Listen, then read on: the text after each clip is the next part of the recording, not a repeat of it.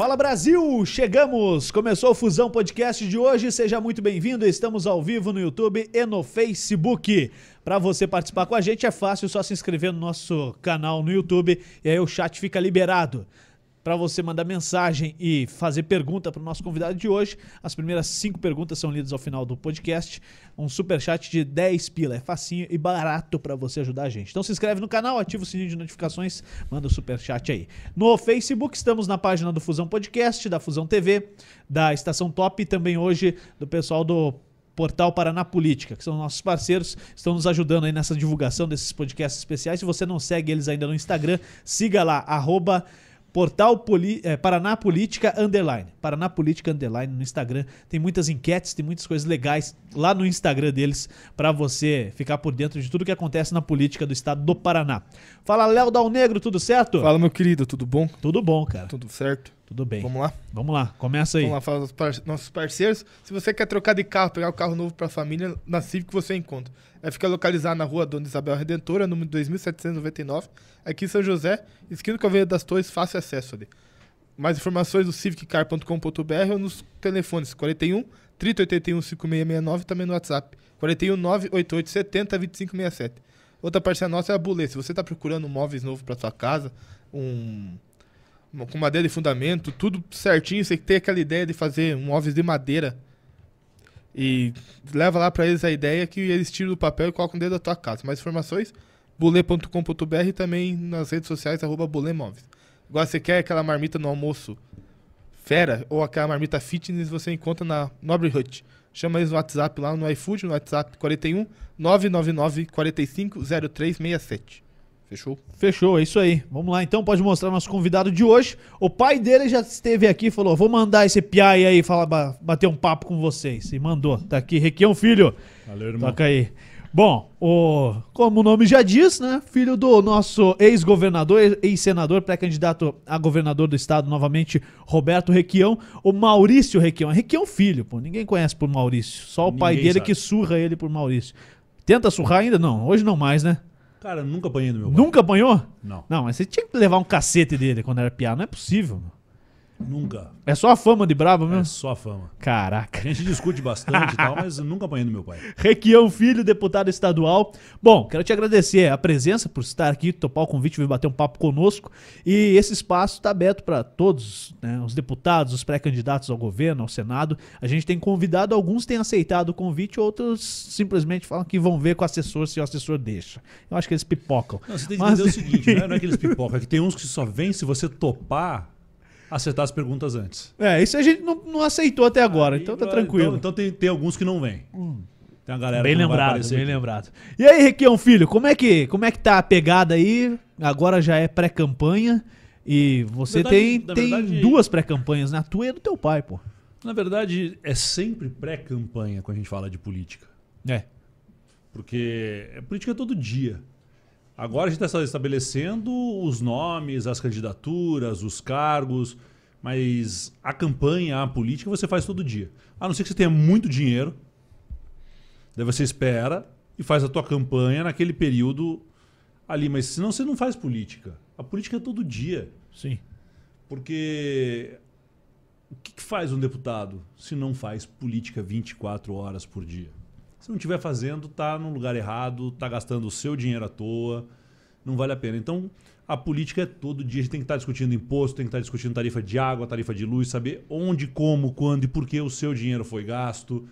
Né? Então, tudo isso é o nosso trabalho. O problema real é que você que está nos assistindo não acompanha a política. Sim. Você acha que a galera tem acompanhado um pouco mais nesses últimos quatro anos aí? Menos, cara. O Menos? número- O número, de adolescentes, por exemplo, que não tirou o título é absurdo. É uma das maiores da história a falta de interesse de pessoas entre 16 e 18 anos que teriam a possibilidade de votar e que não foram tirar o título. Caraca. Pô, E olha que nós estamos falando aí de pandemia, Sim. de todo mundo vendo o que aconteceu no Brasil, os erros que a, a- a política mal feita trazem, os prejuízos, o preço da gasolina, o preço da luz, o preço da água, né, a falta de reservas de alimento que nós estamos tendo hoje no nosso país. O maior produtor de alimento do mundo está importando arroz e feijão. E você fala, bom, todo mundo tá prestando atenção, né? Não, o desinteresse ainda é muito grande. É, mas, o que, que se deve isso, Requião? Porque a galera meio que saturou também da política, né? Eu, eu acreditava que nesses últimos quatro anos o pessoal tinha acompanhado mais. Justamente por isso, pô. Vamos falar de cima para baixo. Foi eleito um presidente que muita gente confiava, acreditava no que seria o salvador da pátria. Né? Ou era o Bolsonaro ou era o PT com o Haddad lá, que não era o candidato. O candidato era o Lula. E aí, pô, os caras Se fosse escolheram. o Lula não tinha dado Não. Bolsonaro. Também acho. Também acho. Mas o PT também não abriu mão de, de ser o candidato do PT. Né? Erros e, e acertos, enfim, Erros passa- acertos, passaram os quatro partido- anos. partido existe para ter candidato. Passaram-se que- os quatro anos. E eu acreditava que a galera ia se interessar mais por política, cara. Mas o que acontece? O que aconteceu? Você pegou o bambu e esticou ele para cá. Aham. E daí veio escândalo, teve corrupção, sim, ninguém tá passando pano, né? Teve muita gente presa, teve muita coisa acontecendo errada dos dois lados, tanto do lado da política quanto do lado do judiciário, né? Virou tudo um- um- uma grande batalha midiática e daí a vara vai pro outro lado. Então todo mundo que tinha depositado a esperança aqui não deu certo, escândalo foi eh, levado a acreditar que era tava tudo errado, votou desse lado aqui. Deu tudo errado de novo. Então o pessoal fica meio sem chão, sem entender o que está acontecendo. É, o cara fica por sem isso. perspectiva de um bom futuro, na verdade. Exatamente, mas cara, a chance de ter uma escola pública de qualidade passa por escolher um bom candidato. A chance de ter universidades públicas de qualidade passa por escolher um bom candidato. Se vai ter indústria no Brasil, no Brasil gerando emprego e riqueza aqui dentro, passa por ter um bom candidato. O preço da água, da luz, do gás, do diesel, do álcool, da gasolina, passa por um bom candidato. Então, o que as pessoas não entendem é que quando a política é bem feita, ela melhora a vida da população. Quando a política é mal feita, ela melhora a vida daquele 1% que é muito rico. Que é a classe mais rica dentro do Aquele país. 1% que detém, sei lá, 90% da, Da riqueza. da riqueza do país. Sim. Você tá no PT agora. Mudou de partido, saiu do MDB. Saída Por que, MDB. por que ir pro PT? Por que escolheram o PT? Porque o PT é o único partido que garantiu candidatura de oposição ao Ratinho. Os outros estavam negociando. E eu não negocio. Eu não negocio posição, eu não negocio minha ideologia, eu não negocio os meus princípios. E eu jamais, jamais aceitaria apoiar o rato aqui no Paraná. Por quê? Porque é o pior governo da história. Ah, você fala isso porque você é oposição. Quem falou que é o pior governo da história foi o Felipe Barros, candidato da extrema-direita no Paraná. Sim. Tá? Ele vem, vem a governador? Vem. Até, até ontem era pré-candidato ao governo. Botou com todas as letras. Ratinho, eu não te respeito. Você, segundo o Felipe Barros, é covarde, você foge do debate e você é o pior governador da história. Disse Felipe Barros. Aí vamos pegar o centrão ali, centro-direita. César Silvestre, candidato a governador, que foi prefeito de Guarapuava, apoiou o Ratinho Júnior. Passou aqui, inclusive. O César veio aqui bater um papo. Cezinha falou o seguinte: o Ratinho Júnior ficou só no discurso. Governo moderno, governo 2.0, 3.0, parecia propaganda da Chevrolet, do Ômega. Né? Era 3.0, 2.0, 5.0, 4.1, 250S, não sei o que era, mas não saiu do lugar, ficou só no discurso, não trouxe nada de novo. E hoje o Ratinho fala de velha política. Velha política, para mim, é quem compra deputados da base. Como é que com compra emendas. deputado? Você promete emenda, você promete carona. Te ofereceu no, no alguma coisa? jatinho. Pra mim, não, que ele sabe que a resposta vinha atravessada. É. É. Mas você sabe de alguém que ele Ele, ofereceu? ele é bobo, mas não rasga a nota de 100, não. Não. Tem bobo e tem louco, né? É. É diferença, né? Não, a base, a base do governo hoje, o apoio da base é porque se você não votar com o governo, as emendinhas do seu gabinete lá no orçamento do Estado não saem. Você não vai conseguir levar uma ambulância, você não vai estar presente na entrega do caminhãozinho, você não vai estar lá para dizer para a diretora da escola que você conseguiu 100 mil reais para pintar a escola, enquanto você volta, vota pelo desmonte da educação. Então, nós temos alguns deputados que diminuem o valor do cargo de deputado. Não estou falando monetariamente, mas deputado existe para contrabalancear, para fiscalizar. E nós temos uma casa de dizer amém. Uma casinha de carimbo do governo. Veja hoje, né, terça-feira, que dia é hoje, para o pessoal. 29? 29. de março? De 22. O governo está passando uma tabela lá de correção para a Polícia Militar, que eles tentaram fazer porque não conseguiam dar a database para o funcionalismo, que não agradou ninguém. e vai passar e a base vai votar com o governo, porque se não votar, tem retaliação. Tá, mas não tem como barrar esse tipo de, de coisa? Você falou, ó, o governo não vai liberar a emenda, não vai deixar o deputado ir pra foto junto. Não tem como mudar isso aí por força de lei? Não, cara, porque infelizmente a política está sendo feita. Como é que a gente muda isso? Votando melhor.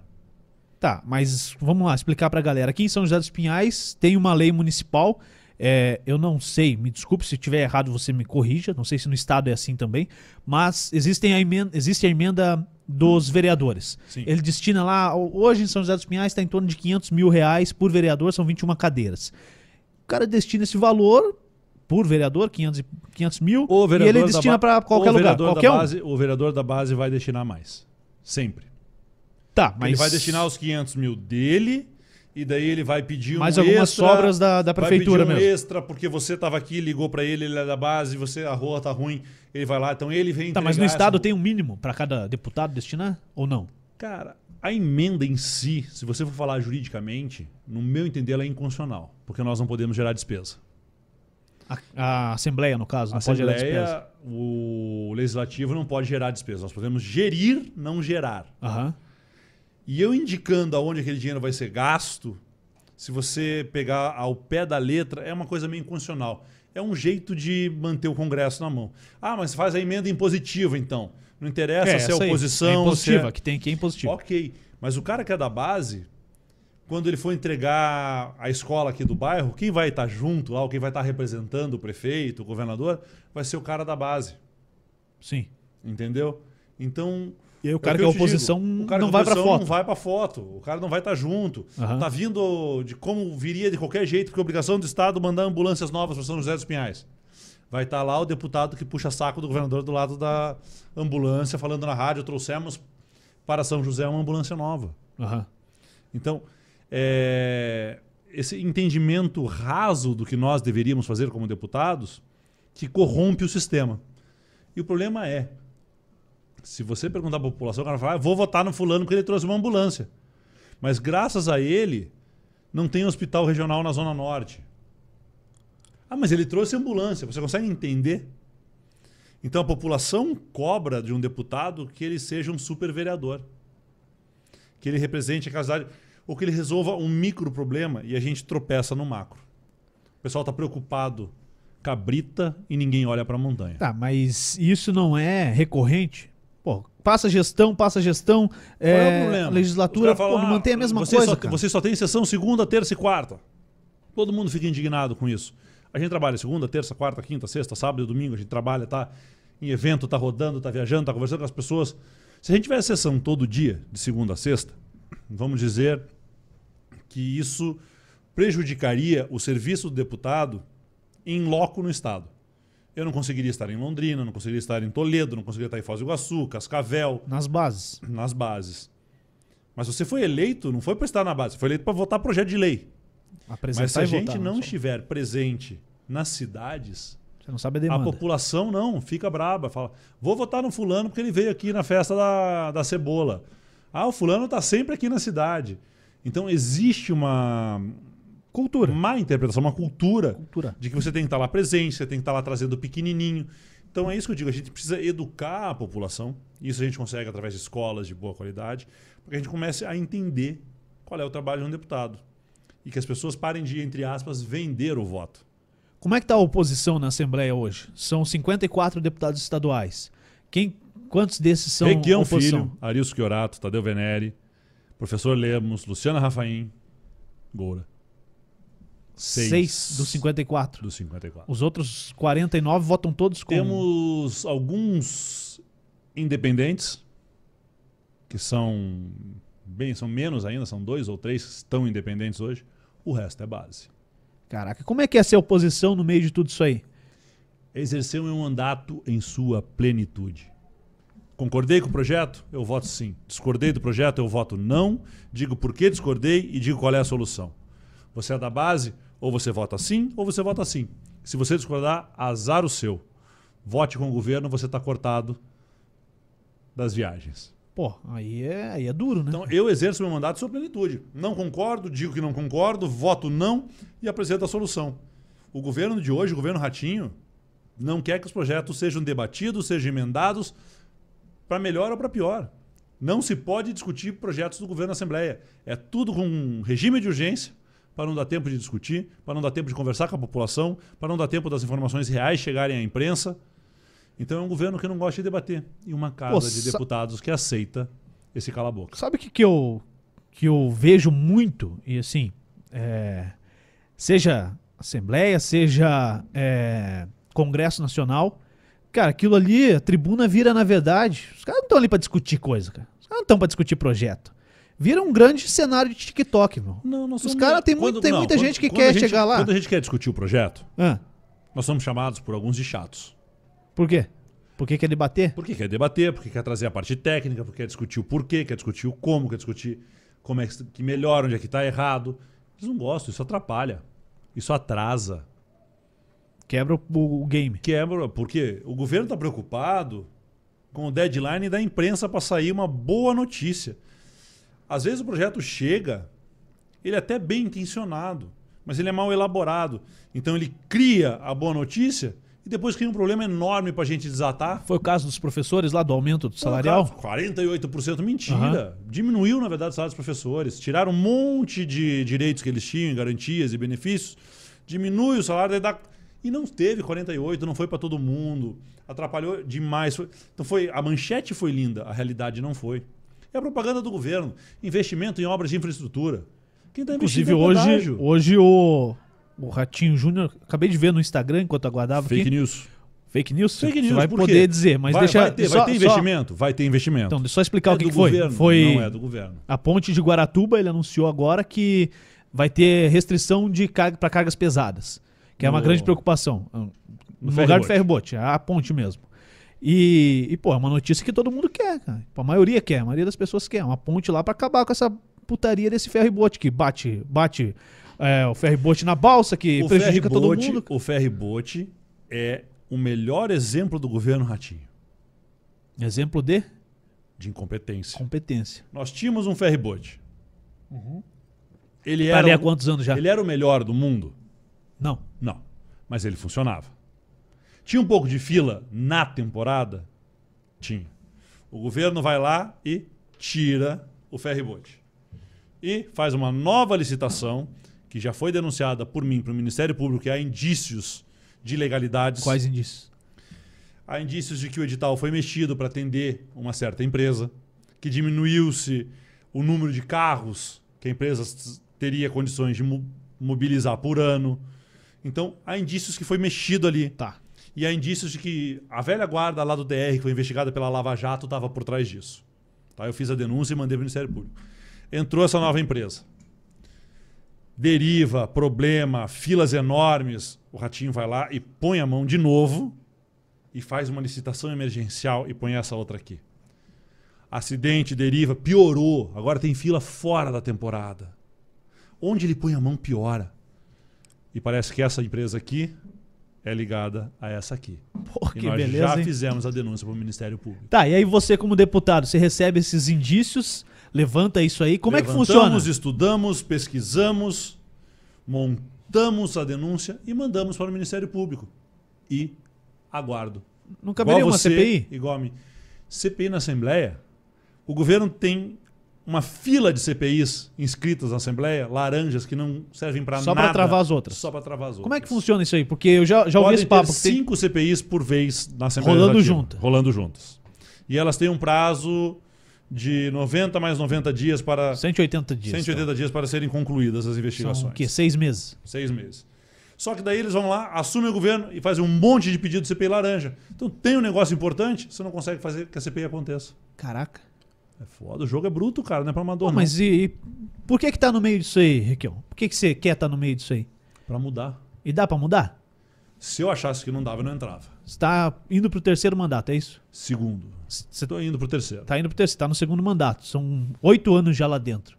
Você acha que anos mudou dando alguma coisa? murro em ponta de faca. Como é que vai mudar? Cara, porque eu tenho a esperança de que mude, que as pessoas consigam entender a importância da política. Agora veja, a Assembleia geralmente ela é tão ruim quanto o- governo a faz. A Assembleia do governo Requião não era a melhor Assembleia do mundo. Nós fizemos leite das crianças. Nós fizemos o congelamento da tarifa de água da Copel e da Sanepar. Nós zeramos impostos de pequenas e microempresas. Nós diminuímos os impostos das médias empresas.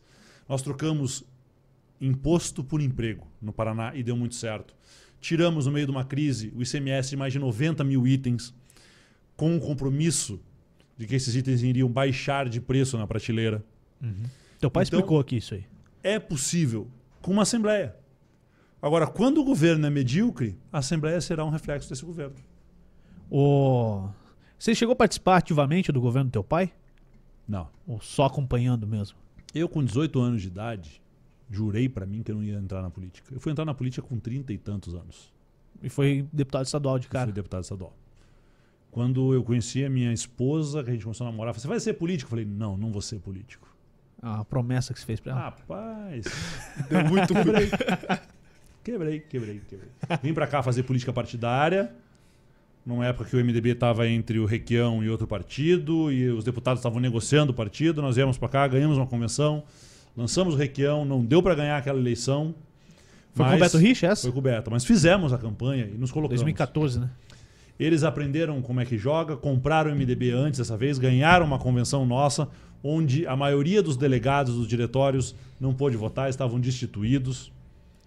E ontem estavam lá abraçando o ratinho. Então, o MDB, o partido que tinha a menor tarifa de água do Brasil aqui, que pagava o maior salário da polícia militar, só perdia para o Distrito Federal, aqui com Requião, que zerou imposto, que trouxe benefícios para os pequenos municípios, biblioteca cidadã. A gente tinha na época, a gente trouxe a internet para as escolas públicas, que era uma coisa inusitada. As próprias televisões laranjas, modernizamos o ensino. Éramos o melhor IDEB do Brasil, ou seja, a melhor nota do ensino público brasileiro Aham. era a do Paraná. Esse MDB hoje apoia mais pedágio, a conta mais cara de luz, a conta mais cara de água, imposto em cima de micro e pequeno empresário. Então o MDB do Paraná se perdeu de tal maneira que era impossível ficar lá. Tem algum partido que se manteve na sua história sempre fidedigno às suas raízes? Olha, difícil, Difícil, né? difícil. Às vezes se mantém a sua militância. Que é o núcleo duro do partido. Não, a militância é a população que População, vota, sim. que acredita, é a torcida do time de futebol. Não. Aham. Mas a diretoria do time, a executiva do partido, a maioria delas, em um ponto ou outro, já se corrompeu moralmente ou se corrompeu mesmo. Entendi, entendi. Ó, o MDB permaneceu lá o Pessuti, né? O Pessuti foi o vice-governador do teu pai. Vice-governador E do ele Roberto veio aqui com a gente também, bater um papo, mas ele tem uma mágoa do teu pai por questão simples, né? Pô, ele queria ser candidato a governador quando o teu pai saiu, a, a primeira vez que o Beto Richa ganhou foi em 2010, 2010 e, e não teve apoio. E agora ele permanece no MDB. O que, que você acha que rolou lá atrás? Você acha que podia ter tido um apoio pro Pessuti? Faltou esse apoio? Faltou conversa? O que, que rolou? Tinha um candidato melhor, mais qualificado, Que era o Osmar Dias, era é? o Osmar Dias da época. E o Pessuti, ah, eu briguei com o Requião porque, rapaz, o Pessuti demitiu os secretários do governo Requião por mensagem no telefone, não tinha nem WhatsApp na época. Eu converso com ele, encontro com ele, respeito ele, conheço os filhos dele, conheço a esposa dele. Mas o Pessuti tem um problema na política chamado mosca azul. O que, que é isso? As pessoas, quando chegam num cargo, elas passam a se sentir muito, super, mega importante. Esquecem de onde vieram, com quem vieram e como construíram aquilo. O Pessuti, quando ele assumiu o governo do Estado, ele foi mordido pela mosca azul. Esse foi o problema. Acha que foi Foi mordido pela mosca azul, não tinha, não teve como. Entendi, entendi. O... Fala, Dal Negro. Ah, tá bom, beleza. O- Os caras tá. tão dando, tão dando dica aqui no WhatsApp pra arrumar aqui e tal, Ah. beleza. É, que você é galanzão, né? Você sabe disso, né, Requião? A minha mãe diz que eu sou. É, tua mãe Minha diz, mãe mas diz que eu não, te- teve algumas, algumas meninas aqui que me mandaram mensagem aqui. Falando, Ó, esse cara é solteiro e tal. Você não é solteiro, Não, né? Casado, cara. Você tem gêmeos? Pai de gêmeos, Marcelo e Matheus. Qual a idade? Sete anos de idade. Sete anos. Como é que faz pra conciliar tudo isso, velho? Irmão, sofre, velho. Sofre, mas a gente dá um jeito. Veja, eu tenho um defeito. Pra política eu tenho um defeito. Qual? Sábado eu tô em casa com a minha família. Todo sábado? Sábado, de- se eu não conseguir chegar na sexta-feira à noite, sábado de manhã eu tô chegando em casa. Ah, mas você vai perder o rodeio, você vai perder a festa. Você- Cara, eu tenho dois filhos que eu quis muito ter. Eu lutei para ter essas crianças. Aham. Eu tô- São meus filhos. Lógico. Ninguém é um bom pai 24 horas, 7 dias por semana, tá? Todo mundo perde a paciência, todo mundo tá cansado, todo mundo tá estressado, mas eu tenho dois filhos incríveis que são super amorosos, são super bagunceiros, são ligados no 220, mas cara, sábado eu tô em casa com a família. Ah, mas o deputado tal vai estar lá. Falei, que bom pro deputado. Eu tenho um compromisso com a minha família. Foi esse o acordo que você teve que fazer? Esse foi o acordo que eu fiz comigo mesmo. Contigo mesmo, pra aproveitar. Pra aproveitar meus filhos. Porra, e deve ser um aperto, hein, cara? Pegar duas de uma vez só assim. Cara, é, olha, não é, não é duas vezes o trabalho, não. Gêmeos é quatro vezes o trabalho. Toca o terror? Toca o terror, mas são maravilhosos. Tenho dois gêmeos, dois cachorros, bem casado, casado há muito tempo. Tô com a minha mulher desde 2001. 2001 são 21 anos. 21 anos juntos. 21 anos. É tempo mesmo, cara. É tempo. Tempo quase minha idade. Você tá, tá vendo? Ô, Requião, você foi candidato a prefeito em Curitiba, né? Fui. Porra, deve ser uma experiência muito da hora, cara. Eu queria ser candidato a senador agora. Teu pai falou que podia ser a vice dele, mas eu não tenho 35 anos. Então, ter 35. pô, você tem que mudar lá a lei, cara. Mudem a lei. Na próxima eu posso ser. Né? Tô com 28 ainda. Mas deve ser muito legal você poder concorrer à prefeitura de uma cidade, de uma cidade do tamanho de Curitiba, né? Cara, é uma experiência e tanto. Curitiba é uma cidade hoje que tem mais de uma Curitiba, né? Sim. Inclusive é aniversário de Curitiba hoje, né? Hoje, hoje, hoje, Hoje. Curitiba, aham. 329, 329 anos. anos. Curitiba tem mais de uma Curitiba. Tem uma Curitiba que vive muito bem. Tem uma Curitiba que vive mais ou menos. Tem uma Curitiba que passa fome. É. E você tem que conseguir entender que essas três Curitibas coexistem. Então é muito fácil você andar só no Batel e achar que tá tudo lindo. Vai pro Caximba, vai ver é, como é que tá o SIC, vai no Beraba, vai, vai, vai conhecendo essa outra Curitiba, que é um mundo gigante. Sim. São várias cidades dentro de uma só e cada uma com seus problemas. Tem lugar que tem problema de enchente, tem lugar que tem problema de desbarrancamento, tem lugar que falta água. Então, é uma Curitiba que precisa de uma atenção diferente. É uma Curitiba que ela funciona bem num lado, funciona mal do outro. E isso a gente precisa dar um equilíbrio. Porque o Requião, quando ele foi prefeito, Que ano que foi? 1985. 85, cara. 85. É, ele dizia que tem os que não dormem e os que não comem. Os que não comem porque não têm o que comer e os que não dormem porque têm medo dos que não comem.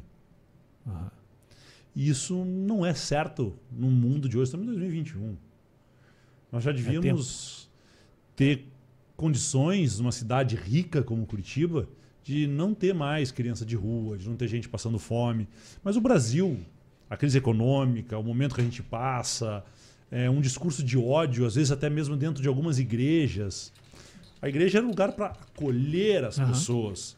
E de repente você dividir, tem né? lá pessoas plantando ódio, a segregação, né? a própria. Não tem um respeito com as outras religiões. Eu não consigo entender isso. Então parece que a gente evoluiu. Mas essa Curitiba, ela existe, ela precisa ter atenção. E é simbiótico, cara. Ninguém vai estar bem. Você não vai estar bem quando teu vizinho estiver passando fome. Você não vai estar Difícil. seguro quando um pai de família estiver pensando em cometer um roubo porque o filho dele está chorando de fome. E fome dói. Você não precisa passar fome para ter empatia. Fome dói. Curitiba é uma cidade que faz menos 2 graus no meio do inverno. Você imagina uma criança estar dormindo embaixo de uma ponte. Só quem é pai, não precisa nem ser pai, cara, pra ter ideia disso. Pois é, então, e parece que as pessoas perderam essa empatia. Aham. É, todo mundo que está na rua é vagabundo, é drogado, não é assim. Tem gente que está lá por falta de opção. E a gente precisa dar a essas pessoas uma opção. Mas é, como eu vi esses dias, né? se Jesus voltar à Terra, vai ter nego mandando ele para Cuba. Sim, Né? Chamando ele de comunista, porque ele vai estar querendo sim. dividir o pão. Como é que Então, você, como é tá que você vê essa, essa batalha aí de, de esquerda e direita? Pô, o cara ou é comunista ou ele é o totalmente liberal e tal.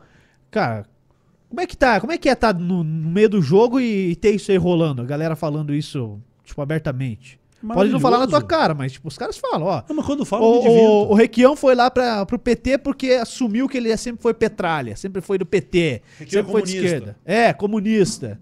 Ah, Enfim, Cara, eu, eu me divirto porque geralmente quem fala isso não estudou, Uhum. não leu. Da onde que você tirou que eu sou comunista? Minha tia mandou um zap. Tua tia mandou um zap. É, você mora onde?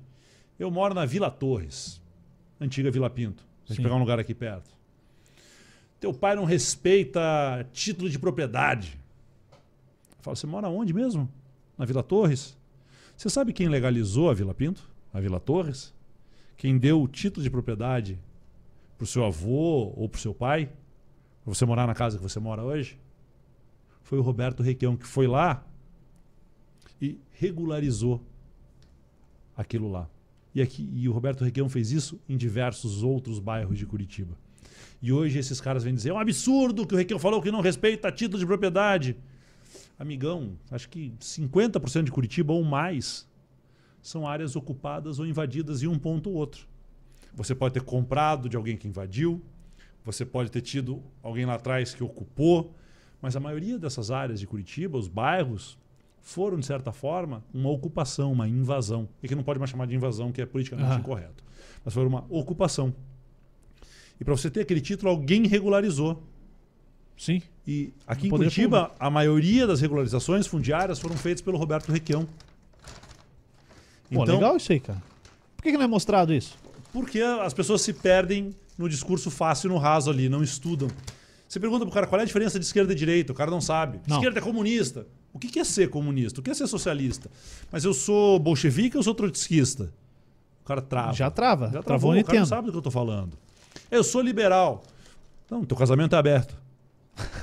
não, eu não sei o quê. Eu sou Não. Então, peraí. Sou liberal na Então, Você tá economia. querendo ser liberal na economia. Aham. Mas é que nem o Luciano Hang, liberal na economia, né? Sim. Não é um, Ele é? Não, não é um ícone da economia liberal, Luciano? É pica aí, os caras admiram ele. Um cara, vai ser não, senador, vou hein? dizer, vou dizer pra você, é um vai cara ser que saiu do senador, nada e fez uma baita de um- uma potência a van. Sim. Só que ele não é liberal, cara, porque ele foi junto com outros atacadistas pedir pro governo federal segurar o Shopee e o AliExpress. Ah, ele fez isso? É, então como é que ele é liberal? É liberal com o dos outros. Com o dele cabe defesa de mercado. Ué. Ou seja, eu acabei de descobrir que o Luciano Hang não é um econo... não defende uma economia liberal. Ele é um comunista, ele quer que o Estado regule o mercado. Mas isso é real? É real. Tá, tá na imprensa isso Tá aí? na Tem como imprensa, saber procura aí, achar o e tal? Bolsonaro ia fazer uma medida provisória para segurar o Shopee e o AliExpress. Pô, Mas E aí ele vai contra tudo. negócios. É que o Bolsonaro vai contra tudo, né, cara? Ele vai contra Sim, mas tudo vem cá, mas não é o Luciano Hang que defende a economia liberal? Que tem... sim. Mas então não é tão liberal assim, acho que ele é meio comunista. Pô, estranho, né? Estranho. Conflita, né? Conflita muito. Deixa eu fazer aqui, ó, o merchan. Você tava com fome? Aqui, ó. Cara, eu tava. Tava, você eu comeu, né? com Ó, fome. esse aqui é um. Cara, mas a letra aqui também da galera é pior que a minha, né, cara? Esse é de cupim. Esse aí tá fácil, ó. Ó, esse é cupim. Dom Kebab que mandou pra gente hoje. É. É. Cara, eu vou comer porque eu tô com fome. Você fez uma paradinha antes aí, se você quiser levar depois. Você pegou, Dom Negro? Ainda não. Não, então eu vou deixar Ó, aqui um cara, pra vou- você, você pode, pode fazer o jabá dos caras, porque onde eu fui foi bom, velho. Pera aí, deixa eu terminar o meu, pô. um Segura aí, pô. vale a pena. Segura aí, ó. Dom Kebab mandou pra gente. É, tem hambúrgueres artesanais, tem. Enfim, eles estão abrindo uma franquia agora. Se você Que quiser legal. Ter uma franquia do Dom Kebab. E quem é o, o figura deles aí, o cara da publicidade, é o Vanderlei Silva, que esteve aqui com a gente, que bateu um papo conosco. Põe pra rodar de novo aí o vídeo, Dom Negro. Tá aqui, ó. Dom Kebab. Cara, essa, essa esse lanchinho deles aqui, cara, é maravilhoso. É sensacional. Eu comi aquele dia, os caras mandaram de novo hoje. Enquanto o, Maurício, Maurício, o Requião Filho vai falando, eu vou continuar comendo, vou deixar um pro Dal Negro. Se você ainda não conhece, siga aí nas redes sociais o kebab mais brabo, o Dom Kebab.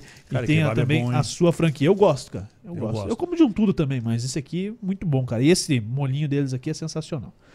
Bom, vamos seguir o papo aqui. O, você leva embora, se você não for comer, pode levar depois pra você ir comendo, tá tranquilo, tá? Eu, Tem um eu- molinho eu aqui pra vou você fazer também. uma lambança aqui na tua mesa, Não. cara, mas eu vou comer, não se preocupe. Então tá não. bom.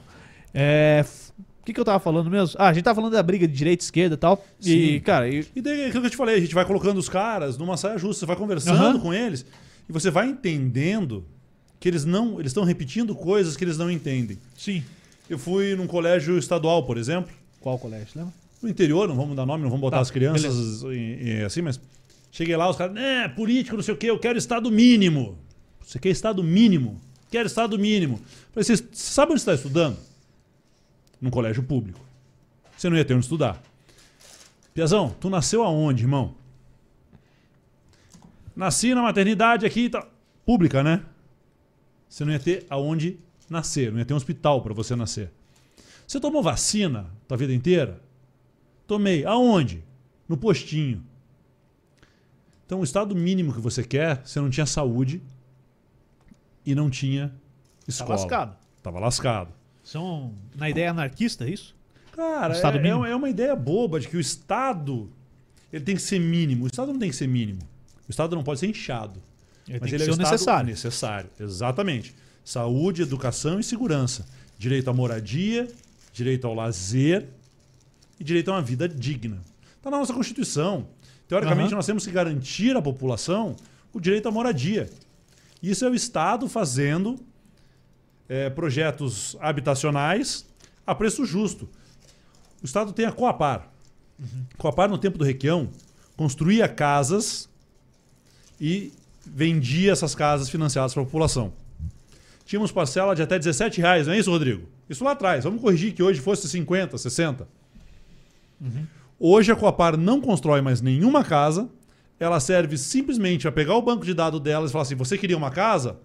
Fulano construiu, vá na Caixa ou no Itaú pegar um financiamento. Nós vamos ajudar a parcela. O Ratinho fez um governo maravilhoso de ajudar. Cara, a parcela é mais de mil reais. Ele dá lá 30 É minha mil casa, de minha vida. Uma parcela de mais. O salário ela é maior que o salário mínimo. A nossa parcela era menos de 10% do salário mínimo. Ai, mas o Estado vai bancar com o meu dinheiro casa para os outros? Vai, porque quando a pessoa tem uma casa para morar, um teto sobre a sua cabeça, ela vai ter provavelmente água corrente e esgoto. Vai ter eletricidade. Ela vai ficar doente muito menos. A família dela vai ficar muito menos doente.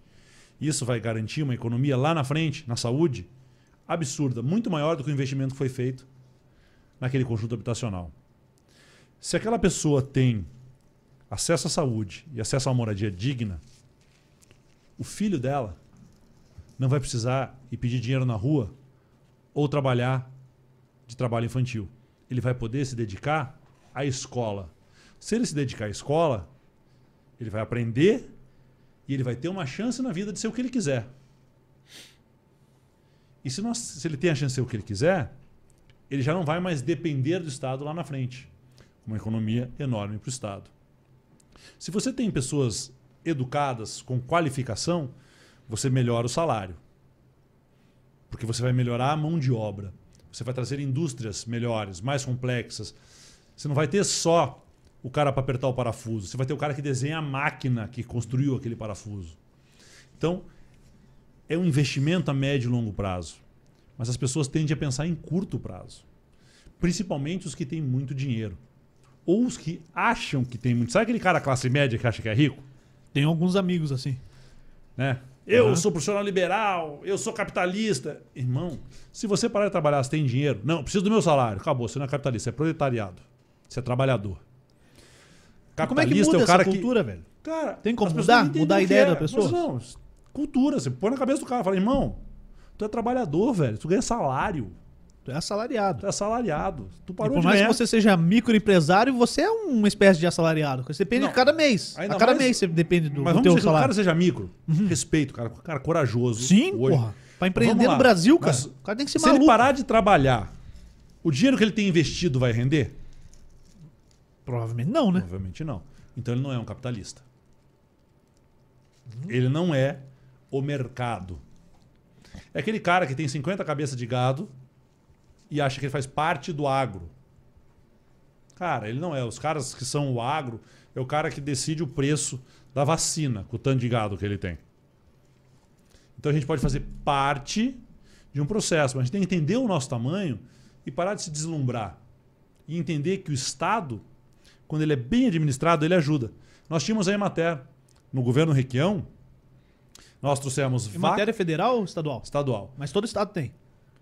O Grande no Paraná hoje tem? Uhum. praticamente não existe mais. Aqui no Paraná. Mas nós trouxemos é, vacas leiteiras de fora para melhorar o rebanho. Nós trouxemos ovelhas de fora para melhorar o rebanho. Nós é, ajudamos com uma tarifa especial de luz para quem usasse a luz durante a noite, para o pessoal de granjas, de porcos e, e, e, e aves poderem produzir sem sofrer tanto. Então veja, o Estado, quando ele é bem administrado, ele ajuda. Daí ele pega o cara que é pequenininho e transforma o cara num cara grande. Se você tiver o Estado como inimigo, ajudando só o grande, você vai quebrar e a sua propriedade vai ser arrendada por um cara grande. E você não vai conseguir crescer. Uhum. Então, isso a gente combate com a educação, mas é médio e longo prazo. No curto prazo, cara, tem que ser na base da macetação de ideias, explicando pro cara, amigo, para de acreditar no tiozão do WhatsApp e vamos estudar. Aí você consegue conversar com as pessoas. Pô, teve um cara lá na Assembleia, que ele bateu muito no tal da escola sem partido. né? Foi. Escola sem partido, desde Foi- que seja. Não, foi o Ricardo Arruda, só pra Sim. deixar claro. Foi uma das primeiras das bandeiras dele, as maiores bandeiras dele durante os dois primeiros anos do mandato. E no fim não deu nada, né? Cara, como é que você vai ensinar economia se você não pode falar de capitalismo e se você não pode falar de liberalismo? Porque a escola sem partido vai para os dois lados. Como é que você ensina economia se você não pode falar? Como é que você ensina sociologia e filosofia se você não pode falar sobre esses assuntos? É, é uma fake news que foi criada, que professores doutrinam crianças, que eu realmente não entendo. O meu filho vai para a escola e ele tem ótimas professoras ele aprende a ler, a escrever, ele tem acesso a livros, ele tem acesso a ponto e contrapontos. Os valores dele, ele vai aprender lá em casa, comigo, com a minha mulher, com meu pai, com a minha mãe, com meu sogro, com a minha sogra.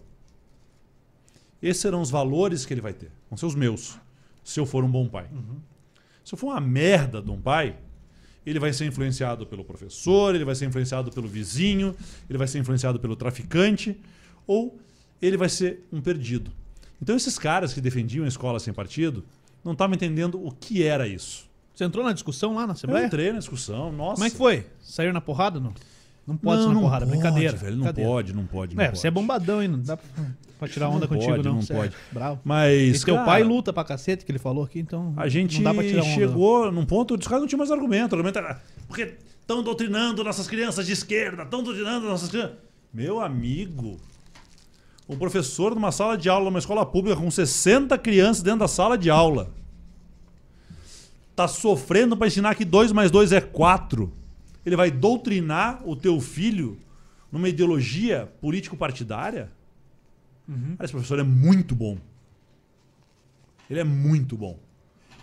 Então, veja, era um- uma fake news que foi usada de bandeira para distrair o povo do que realmente estava acontecendo. E cria-se isso, as pessoas acabam acreditando. Querem tirar a filosofia e sociologia do ensino público, mas as escolas particulares não vão tirar. Querem criar nas crianças analfabetos funcionais, porque vão saber ler, vão saber somar, mas não vão saber que eles têm direito a ter um bom salário, que eles podem exigir um décimo terceiro, que eles podem exigir férias, que eles podem exigir que o governo tenha uma previdência que garanta a ele uma velhice segura. Eles não querem um povo pensante, eles querem massa de manobra. Não, vai, vai criar gente pra apertar parafuso, cara. Exatamente, é o Literalmente. sonho deles. Literalmente. Você É o sonho vai deles. só ensinar o cara A mais B, tá? Matemática básica lá Mas que não veja, funciona pra nada. o- a escola sem partido era sem o partido dos outros, eles queriam só o partido deles. Como assim? Ué, eles queriam então um ensino religioso. Mas o ensino, o que é o ensino religioso numa escola que não seja uma escola ligada a essa A ou igreja. aquela, a igreja? A igreja. O Estado é laico. Aham. Então vamos botar ensino religioso? Vamos. Nós vamos ensinar Eu acho importante pra caramba. quem cara. foi Cristo. Nós vamos ensinar quem foi Buda. Os caras já não querem. Exatamente. Vamos Exatamente. ensinar as religiões afrodescendentes. Opa, Claro. não querem. Vamos ensinar. Então, peraí, vamos A ensinar máxima o do ensino religioso, cara, e tem sido usado, é conhecer pra respeitar, cara. Sim, isso Hã? eu concordo. Tá, Pô, beleza. tudo, conta de Mas todos, não, não, não. Mas eles não queriam isso. Eles queriam que tivesse o ensino religioso apenas da religião deles. Só Cristo. Não. Não tem problema nenhum com isso. Se eu quero Também meu não, filho, eu- eu sou cristão também, mas eu coloco meu pô. filho numa escola cristã particular. Uhum. Se ele vai estudar numa escola pública, e eu espero que a escola cristã particular não doutrine meu filho também. Espero que quando a gente falar de religião, a gente fale de todas as religiões. Sim, Conhecer para respeitar. sim. Pô, falar de matrizes africanas. Cara, quanto preconceito essa turma não, não carrega, não, não enfrenta? É um absurdo isso. Lógico que é. Então a gente tem que Ó, comi o meu aqui, hein? Tá muito bom do abrir kebab. para essa galera a cabeça das pessoas. E eles querem fechar a cabeça das pessoas. Fala, Dom Negro. Pra jogar pra você? Pô, cara, tá bem. Ô, Requião, os caras liberaram hoje. é, Bom, acho que matamos isso aí, né? Esse assunto, né? Do... Se tiver, se o pessoal tá assistindo tiver pergunta, Não, é Facebook, só, só pra pra gente fazer outras aqui também. É, outros temas e tal. Tivemos a liberação do uso de máscaras é, no Paraná. Você acha que era hora? Pô, tava. Sim, ambiente aberto, fechado, a não ser transporte coletivo e, e UBS, postos de saúde, enfim. Você acha que tá na hora de liberar mesmo? O que dizem os médicos? Não, não, A gente não fui sabe. atrás, não. Acabou. Ninguém mais pegou Uhum. médico. Agora virou tudo política. É ano eleitoral, o pessoal tá cansado de usar máscara. Eu tô, você tá, você que tá assistindo, a gente tá. Todo mundo tá. Ninguém mais aguenta usar máscara. É horrível. Fica babado, fica molhado, joga fora e compra máscara. É mais gasto. E a máscara tá cara, não tá barata. Até descartável na farmácia é cara. A máscara de pano não resolve, a outra máscara não tem a dúvida de qual máscara resolve. Então vamos tirar a máscara? Ok. Você tomou a terceira dose? Você tomou a segunda dose? Você fez o reforço? Opa, beleza. Você é antivacina? Está correndo um perigo lazarento, irmão. Ou vai tomar vacina, ou usa máscara. Você tomou vacina? Tomei. As duas? As duas. Duas ou três já? Duas porque eu tomei a Janssen, A então tô esperando o Curitiba me chamar pra terceira, por enquanto eu Aham. não fui chamado. Como é que tem sido o papo aí com o Lula? Porque o. Lula, o Lula desponta nas pesquisas e, ao que tudo indica, vai pro segundo turno, pelo menos, se não ganhar no primeiro turno, né? Deve ser o Alckmin mesmo o vice dele. É, vai ser quase um casamento perfeito, mas vai ter muita controvérsia, porque os caras já se enfrentaram. O Alckmin Cara, já, eu estou- já eu tô no PT. o pau. Você tá no PT. Eu E aí, PT. como é que você vê essa aproximação do Alckmin junto com o Lula aí? Tem programa? Qual é o programa? O que nós vamos defender? Veja, eu estou no PT. Eu, Mas você tá no PT por causa do teu- segundo do tu- teu no pai. Segundo, no segundo turno passado eu votei no Haddad. Tá. tá? Não votei no Bolsonaro, não cometi esse erro. Essa culpa eu não carrego. Agora, tem programa? Por quê? Por que, que eu pergunto isso? O Requião, no Senado, foi um dos caras que mais criticou a política econômica e os ministros da economia colocados naquele governo, Da, da Dilma. da Dilma. E do próprio Lula. Aham. O Requião, como disse o Lula aqui em Curitiba, o Requião já puxou muito a minha orelha. E de vez em quando a gente merece um puxão de orelha. O bom amigo é aquele que sabe e faz críticas construtivas. Então, eu estou dentro do PT. Vamos trazer o Alckmin? Ok. O Lula é a solução anti-Bolsonaro hoje? É. A política, Só o Lula pode ganhar no Bolsonaro? infelizmente a, a política está assim hoje. Só o Lula tira o Bolsonaro. Acho que o Ciro Gomes Só o chance. Bolsonaro tira o Lula. O que, que vai acontecer? Vai ficar polarizado de novo. Vai ficar polarizado de novo, infelizmente. Pô, é, infelizmente. Seria, não, seria bom ter outros nomes? Seria. É, seria bom o Requião poder estar mais tranquilo, não sair para o governo, sair para outra coisa? Seria. Mas não tem outros nomes. Por quê? Porque a política está nessa dicotomia. Ou é A ou é B. Então, o cara que não gosta do Bolsonaro e tem um viés mais à esquerda, para usar termos fáceis de entender, ele ia votar no Ciro. Aham. Aí ele olha lá, o Ciro não decolou na pesquisa. Eu posso matar isso no primeiro turno se eu votar no Lula. O cara vai lá e vota no Lula para não votar no Bolsonaro. Sim. O cara não gosta do Lula, não gosta do Bolsonaro, mas ele odeia o Lula, ele ia votar no Moro. Mas também não O decola. Moro não decola, como ele odeia o Lula, ele vai votar no Bolsonaro. Então acaba que você fica sem uma terceira via viável. E no momento que a gente está, com o que o país está passando, no momento mundial, a gente precisa de alguém que pense mais um pouquinho, né? Porque o, o presidente que nós temos hoje, ele não pensa. Não, e e eu achava que o Bolsonaro nem ia pro segundo turno, cara. Quando a gente começou o podcast, que a gente Mas você achava, todo nona- mundo achava o que aconteceu. Centésima houve- nona edição. houve uma desconstrução da política através da mídia. E um cacete inominável no PT. Partido mais Aham. corrupto tá da história lá, do lá de Brasil. trás. tipo, lá atrás. Quatro anos atrás. Pouco mais, talvez. Teve mais gente indiciada do PP que do PT na Lava Jato. E ninguém fala que o Partido Progressista é o partido mais corrupto do Brasil. Várias pessoas presas na Lava Jato eram indicadas pelo MDB Nacional. E ninguém fala que o MDB era o partido mais. Entendeu? Então houve um massacre. E eles acharam que com isso eles iam levantar o PSDB. Só que a população falou o seguinte: os grandes partidos são todos podres. Vamos votar num apolítico, num antipolítica. E pegaram um cara que era deputado federal há 30 anos no Centrão, que foi governo, não importa quem era o governo. Quem mudava era o governo, não era o Bolsonaro. Bolsonaro apoiou o Fernando Henrique, depois apoiou o Lula, depois. E daí ele entra com uma novidade, antipolítica, aquele jeito simplão, grosseiro, o cara que anda de Raider. Criou-se um personagem. E o- a ideia da mídia de desconstruir o PT para querer botar um engravatadinho, engomadinho, não deu certo. O povão foi pro antipolítica. Mas que era um, um filhote do sistema, um deputado do baixo clero, que não entendia de economia, que não entende de geopolítica, que não entende de política internacional, que não entende de política social, que não sabe administrar o país, que está lá fazendo piada. E a cada escândalo que tem no seu governo, cria-se um escândalo diferente para esconder o escândalo de corrupção. No MEC, o cara tá pedindo uma barra de ouro para soltar dinheiro. e daí, nego vai agora dizer que vai trocar o presidente da Petrobras. Por quê? Vai todo mundo falar da Mudou Petrobras e não vai falar da corrupção. Muda o foco. Ou ele fica doente e se interna de novo. Você acha que vai ter debate pra presidente? Você ele acha? foge. Ele Porque, não vai. mas Ele o não Lula lá atrás também não foi. Na reeleição dele. Devia ter ido. O Se- debate agora? Mas daí os dois vão Mas correr? Você quer saber o pior? Vamos, será botar- o- vamos fazer aqui no Paraná. Requião e Ratinho. Traz os dois aqui. Será que teu pai vem? Meu pai vem, o rato foge. Não, o, rato, o Ratinho não aceitou vir falar com a gente até agora. O Mas o César Rato, Silvestre diz que para vem. de correr, Piá. Pelo amor de Deus. Você tem a mesma idade que ele. Ele é mais novo que eu. Mais novo um pouquinho. Mais novo. Mas eu chamo ele de piá e de moleque, não por causa da idade, mas por causa da atitude. Mas vocês trocam ideia? Cara, eu falei muito pouco com Você é ele na minha vida. é um deputado eu fui deputado junto com ele. Aham. Ele era secretário do governador. Sim. Daí ele Da voltou para a Assembleia como candidato a governador. Toda decisão da Assembleia, toda votação polêmica, ele fingia que atendia o telefone e fugia do plenário. Por quê? Para não votar, para não tomar decisão. Ué, como é que o cara chega a governador do estado? Cara, o pai dele, o Ratão, baita comunicador, um cara que fazia um belo de um programa, falava muito bem com as pessoas, criou uma identidade com o povão. E o Ratinho vem nessa sombra do pai dele, numa campanha multimilionária, sem nenhum candidato adversário com algum peso, um discurso decorado e um programa de televisão muito bem feito. Teve gente que votou nele achando que era o pai. Será? Teve, teve gente sim que votou nele achando que era o pai. Se elege governador e tá aí fazendo um péssimo governo só de propaganda. E dá pra ganhar dele agora? Dá. Dá. Dá porque nós vamos chegar numa campanha e vamos falar assim: olha, nós já fizemos, sabemos fazer e vamos fazer melhor. E ele vem prometendo fazer tudo aquilo que ele não fez. E aí? Você tem uma casa.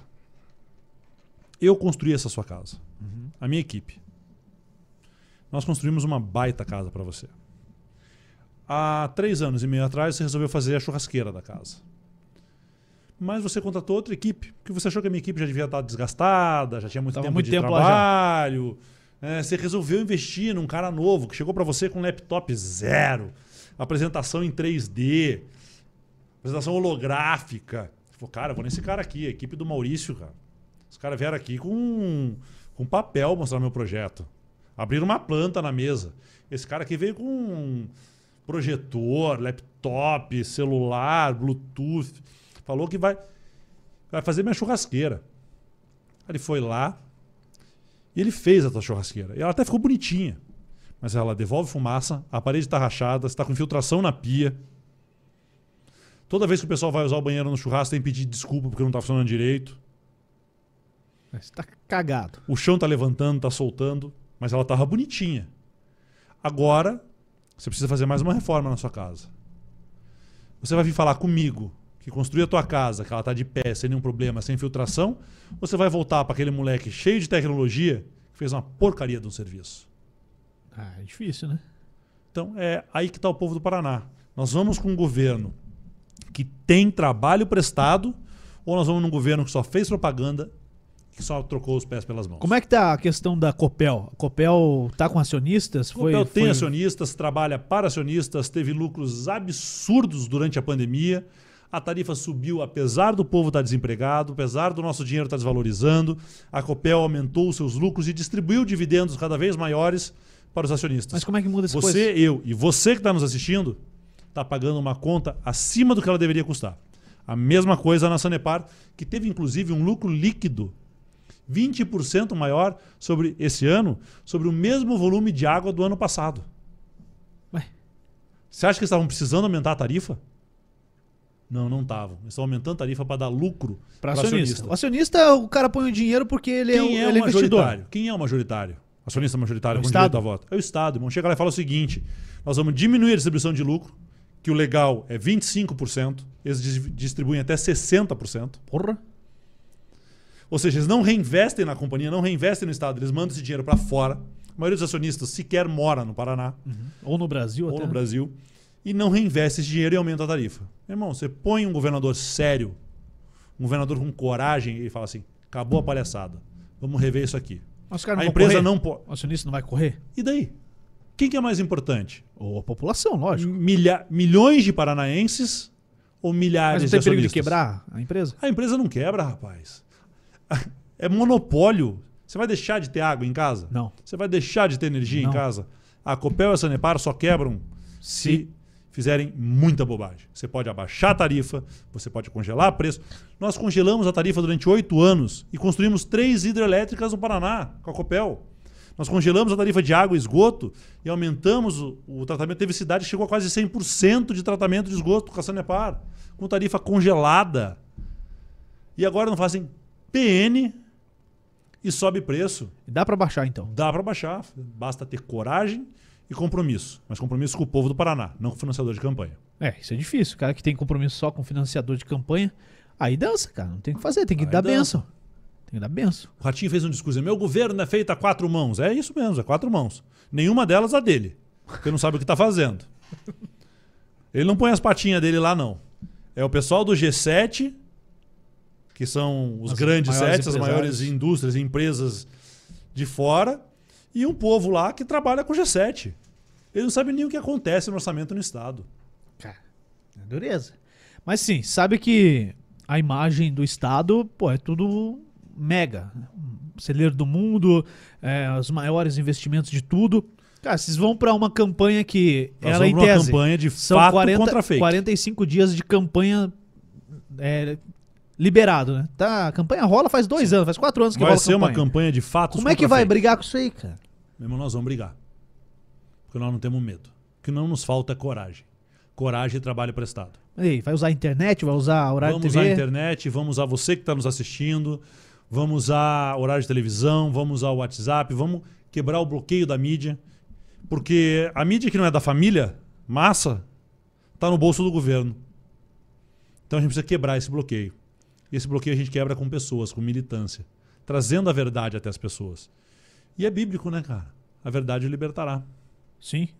Eu acho que se a verdade chegar nas pessoas, nós vamos ganhar essa eleição. É.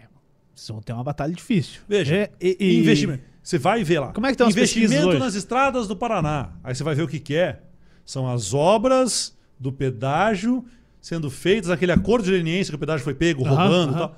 Então, o pedágio vai fazer o contorno lá de Cascavel, lá, com o Trevo Cataratas. É o pedágio fazendo aquilo porque foi pego, roubando, admitiu que roubou, ganhou. uma- Meteu uma puta placa total. do lado da. Aí o gatinho vai lá, praça. obra, Paraná em obras. Irmão, aquilo é feito com dinheiro do pedágio que roubou a gente durante 25 anos. Que diabos que o governo tem a ver com aquilo? Nada. Mas ele tá lá fazendo propaganda. Hoje estava lá. E pode fazer sei- propaganda? Cara, eu já entrei com diversas ações na justiça. Parece que o judiciário é. Fica. Não quer ver? Não quer ver. Para não, pra não tomar uma multa aqui, você e eu tomar um processo, para o judiciário não ver a realidade. Aí vamos lá. Ah, está investindo não sei tanto, não sei aonde. Você vai ver, o investimento é da Itaipu, não é deles. Ah, investimentos de... O investimento é do governo federal, não é deles. Obras que já estavam previstas há anos. Paraná, celeiro do mundo. Diz para mim, o que foi que o Ratinho plantou? Quem plantou foram os agricultores do Paraná e as cooperativas paranaenses. Ele não tem nada a ver com isso. O que ele tem a ver com isso é que ele está querendo botar um pedágio por mais 35 anos, com 15 novas praças, que, segundo a Agência Nacional de Transportes Terrestres, a NTT, pode ser mais caro amanhã do que era ontem. Porra, beleza, hein? Vai arrebentar com o Paraná. 15 novas praças. Isso no lote 1. No lote 2 pode ter mais, lote 3 pode ter mais. Sim. Então, é puxado, irmão. É puxado. Ô, Requião, e você não quer. Não quer sair aqui da Assembleia? Não pensa em ir pra. sei lá, Câmara dos Deputados. Já tentou ser prefeito. Eu quero a cadeira do Ratinho. Eu quero ser governador. Você quer ser do meu governador do estado? Quero ser governador do estado do Paraná. Até quando? Você tem uma data pra isso? Quando a população me quiser. Aí eu também, eu quero ser senador então. quando a população me quiser. Viu, população? Quando você quiser o Juliano de senador, você me chama. Me chama que Você- eu vou. Ó, não, você- ó, ó, esse. esse... Você, você precisa primeiro fazer 35 anos É, de vocês idade. têm que mudar essa lei, cara. Para com isso. Por que Sabe- o cara não pode ser senador com 25? Quer saber por quê? Quero. O, o- a teoria por trás da idade? É, teoria, porque. Vamos lá. Pensa em câmera baixa e câmera alta. Câmara baixa ou a Câmara Câmara Federal. dos Deputados? Câmara dos Deputados. Câmara alta, o Senado. O Senado. O Senado existe para orientar, Contrabalancear. contrabalancear o próprio presidente e a Câmara. Por quê? Experiência. O Senado tem uma representação de três senadores por estado, Igualitária. igualitária para o Brasil inteiro. Aham. A Câmara é de acordo com a população. Sim. Então São Paulo tem mais do que Santa Catarina. Paraná, tem 31. 31, 31, 33, 30, 33, 33. E É 33. isso 30, 33. 30, é, pode soltar 30, 33. redondo? É, é, pode soltar 33 candidatos. Tá. Cada partido, aham, então, são 30. São 30. Então, a Câmara você pode se eleger com 18 anos. 18 anos. Então, teoricamente, a Câmara representa as vontades de todas as minorias, de todas Uhum. as. É mais eclético. E o Senado se- seria a segunda casa para corrigir possíveis erros de projetos para chegar numa divisão igualitária para o Brasil, ou seja, São Paulo não vai ter mais benefícios porque tem o mesmo número de senadores Que Santa Catarina. que Santa Paraná. Catarina e o Paraná e que o Acre. O Acre não vai ficar prejudicado lá na Câmara, porque tem pouco deputado, Oito deputados, porque no Senado o número vai ser igual, então você teria um equilíbrio. E o Senado deveria ser mais experiente, tá? até para corrigir. E tem mais. O presidente do Senado, o presidente da Câmara, pode assumir a presidência. Presidente da República. Tem presidente ter da 30 Câmara, na verdade. 35 anos. Mas o presidente da Câmara precisa ter 35 anos? Ah, então se eu viro deputado federal, eu não posso ser presidente da Câmara. Cara, vou ter que dar uma, uma procurada. A primeira vez que alguém pergunta isso. É, porque na minha Mas cabeça, se eu, 35 se eu tô anos. na Câmara, eu posso ser presidente da Câmara. E se eu sou presidente da Câmara, eu posso assumir a presidência do É, Brasil. Os presidentes da Câmara que nós tivemos É. nos últimos anos, nem você pode ser presidente da Câmara sem estar na Câmara, né? Porque tá difícil É. lá, né? É, ali é dureza, cara. Mas o regimento Beleza. interno da Câmara vou ter que dar uma olhadinha. Cara. Mas Eu você saí- pensa em ser eu saí, governador. eu saí da faculdade de Direito tem muito tempo para lembrar desses É, Eu negócios. nem entrei na direito, só fiz o jornalismo e chega. É, mas você pensa em ser governador. Gostaria. Para isso tem que estudar, tem que estar preparado. Porque senão você faz que nem um ratinho. Entra lá e mete os pés pela mão e dá tudo errado. Cara. Faz que nem latim. Os caras batem mesmo. Porra. é. É, tem que estudar, tem que se preparar. Tem que se preparar mesmo. Ô. Ô, ô Dal Negro, Oi. você tem alguma pergunta? Você quer perguntar alguma coisa? Porque você Cara, tá mais longe, cara. Pode. Ele não, vai eu tô bater em ninguém, não. velho. Você pratica alguma modalidade muito esportiva? Eu. O que que você chama de esporte? Qualquer coisa que seja se mover. Truco. Truco. Opa, boa. Porra, mas Até bebe eu- cerveja ou não?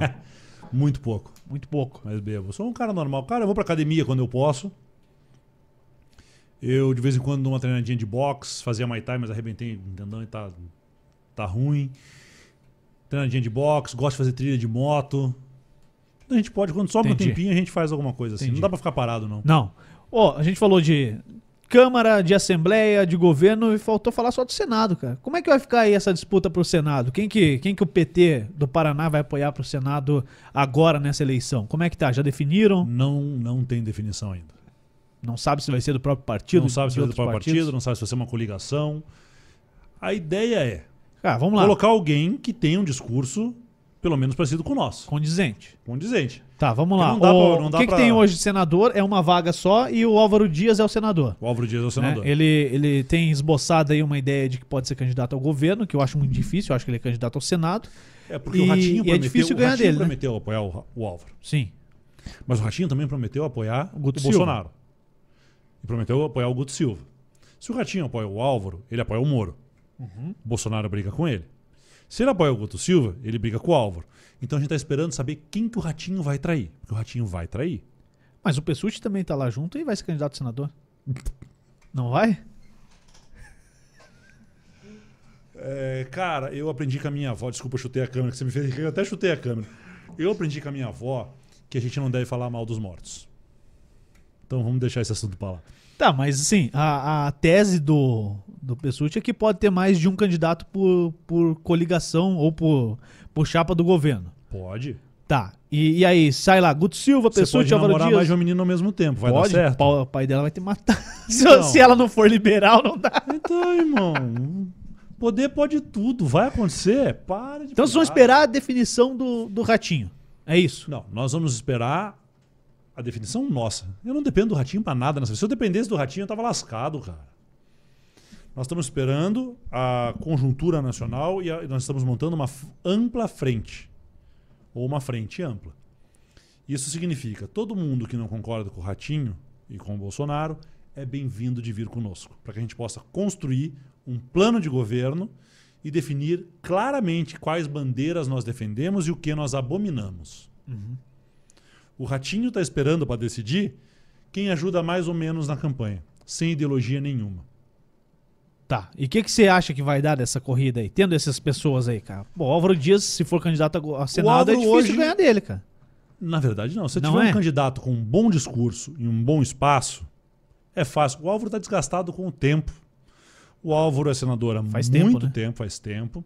E eu pergunto para você, sinceramente, o que o Álvaro tem feito no Senado? Ah, cara, eu vou. Eu, eu, eu sou um fã do Álvaro, cara. Tá, mas eu acho que, pergunto a você- acho que tem bons projetos lá, parados. Quais? Estão parados. Fim do foro privilegiado. Não é dele. Não é dele, então Não. ele tá mentindo Quem, descaradamente. quem botou primeiramente fim do foro privilegiado fomos nós. Quem? Nós quem? O Roberto Requião. E por que, que não votou até hoje? Porque o Senado Na- não vota. Não, mas foi, foi votado no Senado. Tá parado na vota. Câmara dos Deputados, pô. Não vota. Existe uma pressão muito grande. Porque o fim do foro privilegiado não é só para político, ele tem que ser para todo mundo. Sim. Pro juiz, pro promotor, ou é para todo mundo ou não, ou não serve. Então, isso aí é mentira. Fake news. Cara, ele faz o projeto que ele sabe que não Aham. vai andar. Porque fica o quê? Fica bonito Tá, mas e como é que ganha na dele? manchete. Na última ele levou com 80% dos votos. Tinha só o Gomide contra ele. Pronto. Bom, o Gomide, eu conheci o Gomide, não cheguei a conhecer ele pessoalmente, mas meu, meu pai teve muito contato com ele. Um guri bom, gente boa, foi deputado federal. é, Pô, teve coragem de enfrentar Teve o cara. coragem, foi, foi um bom deputado. Gosto do Gomide, meu amigo. Tem trocado ideia com ele? Muito pouco. Depois Mas- passa o contato dele pra gente, vamos ver se a gente consegue trazer aqui. Sim, sim. Mas, cara, tem que Você ter acha que é alguém- fácil ganhar do, do Álvaro? Eu acho que hoje é. Pela questão de estar Pela muito questão tempo lá. do desgaste, exatamente. Pelo desgaste do E se ele tempo vira lá. deputar a, a governador, você acha que muda alguma coisa Acho no jogo? seria interessante. Dá uma melhoradinha no debate. O Álvaro, ele tem vários defeitos, mas ele sabe debater melhor um pouco. Sabe E ele, ma- pô, pra ele ser Mas, cara, candidato ao governo, ele seria o palanque do Moro você- no Estado. É, exatamente. Eu ia dizer pra você que o Álvaro sabe muito mais que o Ratinho. Mas seria uma ofensa até com o Álvaro. Por quê? Porque não dá pra comparar um cara que foi governador, que foi senador, com um menino. Não dá, cara. Não dá, não dá. Pra fazer comparação com o Ratinho, tinha que pegar outra coisa. Ir mais pro, pro lado do Tiririca, assim, um troço mais. Entendi, entendi. Vocês são obrigados mesmo com o Ratinho. Vocês não querem mais ver ele na política. Cara, eu quero ver o Ratinho num churrasco, tocando viola, tomando cerveja. Diz que ele é gente boa pra caramba nisso. Eu não quero ver esse moleque à frente do Estado do Paraná. Como é que fica essa questão, ô Maurício? Eu Maurício. divido muito bem. É, é Ele não divide, tá? Ele não divide? Ele não divide. Ele, Se ele vê isso aqui, ele vai ficar vai pistola ficar contigo. louco, passa mal, sobe pressão. Mas não pode subir pressão, cara. Você tem 40 anos. Não é dele, pressão. meu não. A minha fica tranquila. Então, mas vocês estão na idade, pô. É, eu separo muito bem. Ah, O personagem, o governador Ratinho e o Ratinho Júnior. Acho que são duas coisas completas. Eu não tenho ódio de ninguém, cara. Eu não tenho tempo para ter ódio das pessoas. Eu tenho que me preocupar em fazer o bem e fazer o melhor para o Estado e cuidar da minha família. Não vou perder tempo. Como diz, não é o Gustavo Lima que fala, não, não guardo nem dinheiro, vou guardar rancor? sim. Então eu não tenho ódio dele, mas eu acho ele um péssimo governador. O pior governador que já passou Mas na vocês história. separam bem. Você consegue Eu separar separo. bem isso. Eles não separam. A minha crítica não é pessoal a ele. Mas veja, poderia ser um bom governador? Poderia.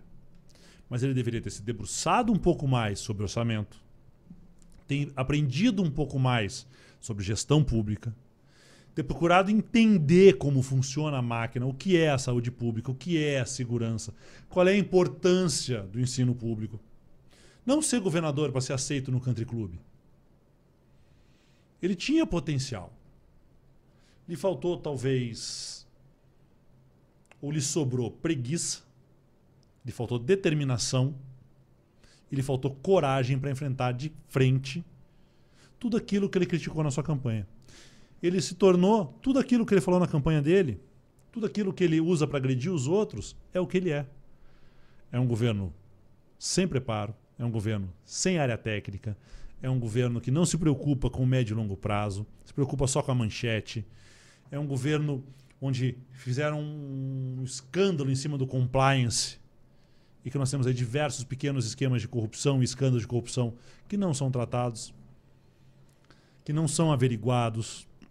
Então ele é a antítese daquilo que falou. Ele poderia ter sido um bom governador? Poderia. Se ele tivesse dedicado a estudar e a ler um pouquinho. Você tem medo de perder a eleição para a reeleição agora para deputado?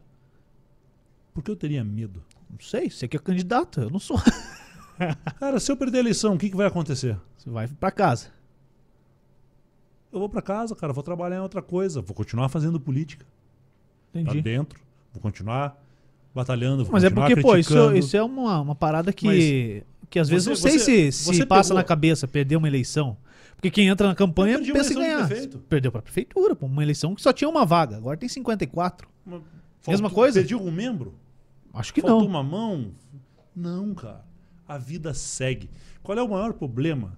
Problema da política. É o cara que tem medo de não se reeleger. Uhum. Por quê? Porque esse cara faz qualquer coisa para continuar sendo cadeira. deputado.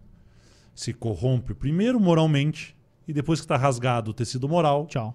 vai o resto.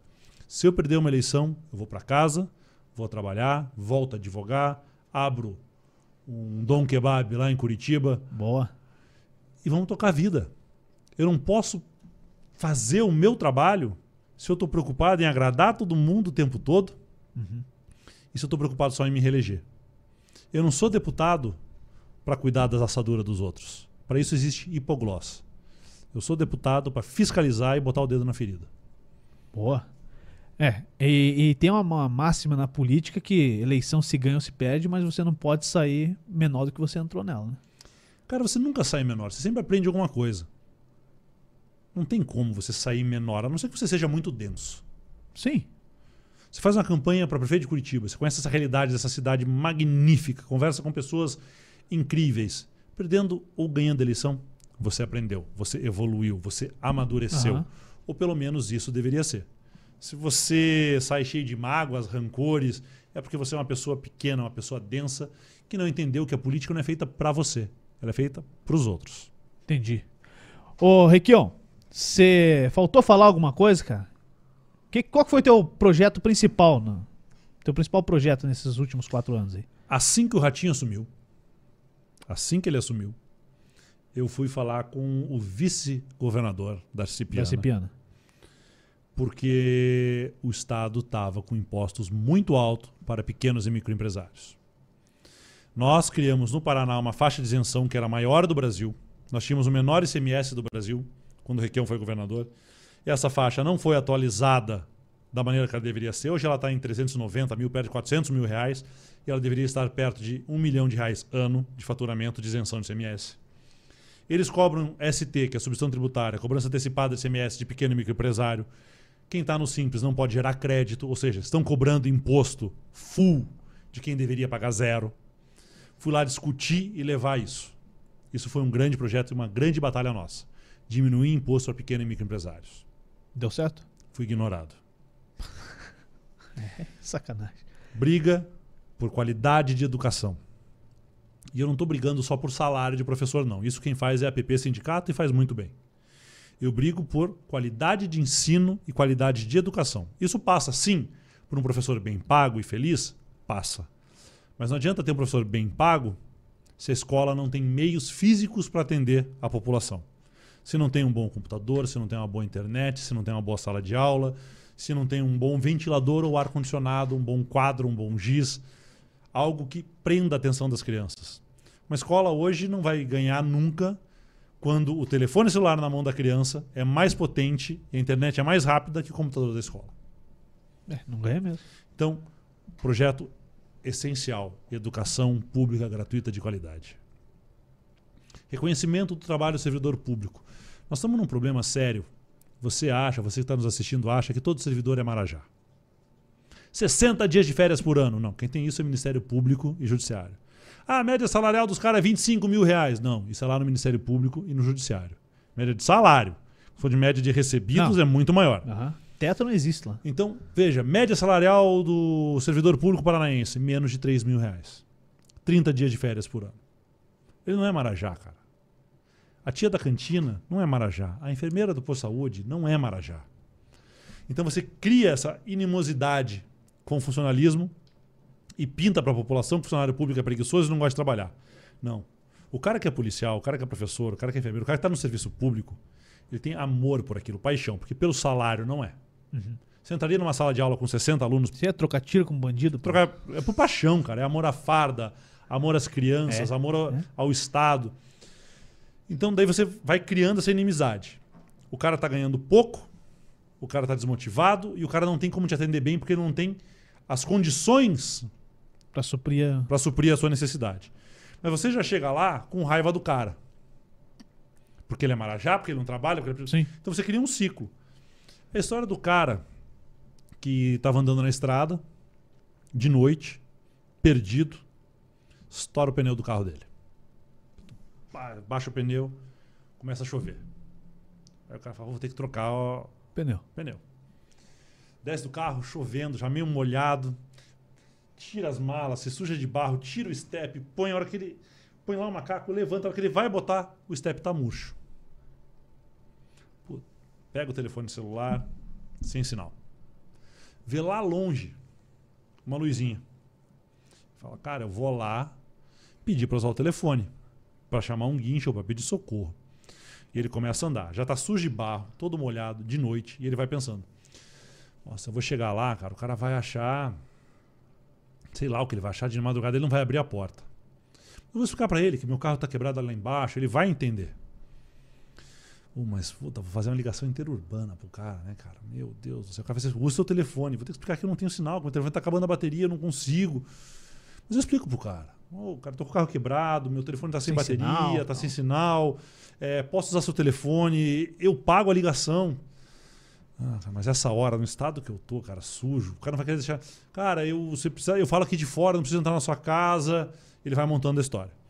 Chegando lá perto, já tá assim. O cara vai achar que eu sou bandido essa hora, todo sujo, molhado essa hora. Ele chega e vai lá. Cara, abre a porta, é um Frei Caputinho. Ele olha pro cara, prega a mão na fuça do cara, dá-lhe uma porrada e fala assim: Olha aqui, ô filha da puta, eu vou usar o seu telefone sim, não sou bandido, se precisar, eu pago essa merda. É assim que a população vai ao serviço público. Cara, vá lá sabendo que tem uma pessoa igual a você, trabalhadora. Vá falar com a professora do seu filho, sabendo que ela é uma apaixonada pelo que ela faz, que está dando suor, sangue a vida dela para estar ali. Foi abordado por um polícia, ele não é seu inimigo. O cara está fazendo o trabalho dele, colocando a vida dele em risco. Respeite o policial. Vai num posto de saúde, se não tiver remédio, entenda, Respeite. a culpa não é da enfermeira. A culpa é da prefeitura, do estado ou de uma gestão que não colocou lá o remédio. Respeite o trabalho dos outros. E se você chegar lá e for respeitoso, eles serão sempre solícitos. Sim. Então a gente precisa acabar com esse ciclo. Qual é o problema? Governo Ratinho Júnior. Milhões de paranaenses, alguns milhares de servidores públicos. Você torna o servidor público inimigo da população, coloca a população contra o servidor público. Tudo que você faz para ferrar o servidor público te coloca bem com a população. Mas ao mesmo tempo coloca a população mal no serviço prestado pelo Estado. Sim. Aumenta a, a treta. Animosidade. Aham. Aqui, ó, valeu, cara. Obrigado por ter vindo aí, batido um papo conosco. Acho que pô, deu pra entender bem. E o que você falou lá no começo, a gente não teve nem tempo de conversar antes aqui, né? Só senta aí, vamos tocar Não, o pau, vamos trabalhar. já- já- já vamos vamos aqui. fazer o podcast. Aí, pô, acho que fluiu legal demais, cara. Você não me- tentou me dar nenhuma porrada também, eu não pedi por isso. Cara, Mas, pô, foi muito da da hora, cara. Obrigado. Dá pra ir lá naquela assembleia, lá tomar um café no gabinete? Tranquilo. Conversa boa, café desgraçado de ruim, mas pode ir lá. É, o café de licitação é uma desgraça, cara. Não, mas é, não, pro, pro pessoal, pro pessoal, pro pessoal, gente boa assim, a gente tem um meritinha. Ah, bom. Então, Um três coração ali. o dia que eu for na assembleia lá, eu vou lá no teu Você gabinete. só cara. ve- veja se você sai da térmica ou se sai Não, se da, for da térmica, da cafeteira. pegar, cara. Se for da Tô térmica, fora. você tá sem moral. Sem moral. Se, servir, se o Rodrigo te servir da térmica, cara, você tá sem moral. Ô, Rodrigo, me ajuda, pô. Da cafeteira, viu só? Aí, beleza. E o pessoal que tá assistindo a gente, se quiser saber mais. Como é que faz lá pra acessar? Arroba Requião Filho em todas as redes Pô, sociais. você é ticado aí no Instagram, né, cara? Nem teu pai é, cara. Você é azulzinho lá. É, mas aquele ficou com o zóio azul, eu fiquei com o tique azul ali. Ah, a assessoria tá bem. A assessoria tá bem. Então é que a gente trocou o dele. Ah, E então daí- tá explicado, tá explicado. Mas tá lá, arroba Requião Filho no Instagram, arroba Requião Filho no TikTok, tem também lá. Você faz dancinha? Cara, faço. Tem que não fazer, pô. O TikTok é pra Não, isso, mas daí eu não publico. Eu fiz aquela última da, da Anitta. Faz, cara. É pra Quer isso. resolver? Político que não fizer dancinha e tiver no TikTok só pra falar coisa séria, vai rodar, velho. Faça dancinha, mano. Eu fiz, eu fiz da Anitta. Ficou Mas legal. publique. Não, não publico. Vai na minha dica, rapaz. Vai na, como diz teu pai, vai na minha dica, moleque. Faz dancinha e publica. A mulherada fica louca, tua esposa entende, é época de campanha, depois ele apaga tudo. É, pô. Publica essa bagaça, velho. Tem que publicar, velho. Se tiver lá só pra falar, não, não, não. não. Eu vim desprovido do ritmo, cara. Não, Não, dá certo. se vira, faz errado, cara. Faz viralizar, Cara, eu erro porra. a palma no parabéns. Então, então tá tirando o corpo fora. Não vem com essa. Você respondeu tudo aqui agora na hora da dançar você quer pular fora. Não, mas mandou bem. Ó, quinta-feira tem podcast. Eu tinha anunciado que a gente não faria, mas terá o podcast com o Frigério. Frigério é um monstro da comunicação aqui de Curitiba. E na outra semana vem um parceiro teu lá da Assembleia. Não sei se ele é teu amigo, cara, mas ele tá lá entre os 54. Quem? O Alexandre Cury vem aí. Olha. Vem meu aí. amigo. Vem aí. Ele, ele tá assistindo de vez em quando, então ele vem aí quarta-feira que vem, a gente já vai estar num estúdio novo. É isso aí. Vambora? Fechou, Dal. Negro? Se você acompanhou até aqui, se inscreva no nosso canal, curta a nossa página no Facebook, siga a gente no Instagram. Tudo Fusão Podcast é bem fácil. E o nosso Instagram tá aqui na descrição do vídeo também, tanto no YouTube quanto no Facebook. O do Requião Filho também tá aqui na descrição. Só clicar aí direto pro Instagram dele, você seguir e acompanhar ele. Valeu? É isso aí. Tchau, Dal Negro. Falou. Valeu, um abraço. Tchau.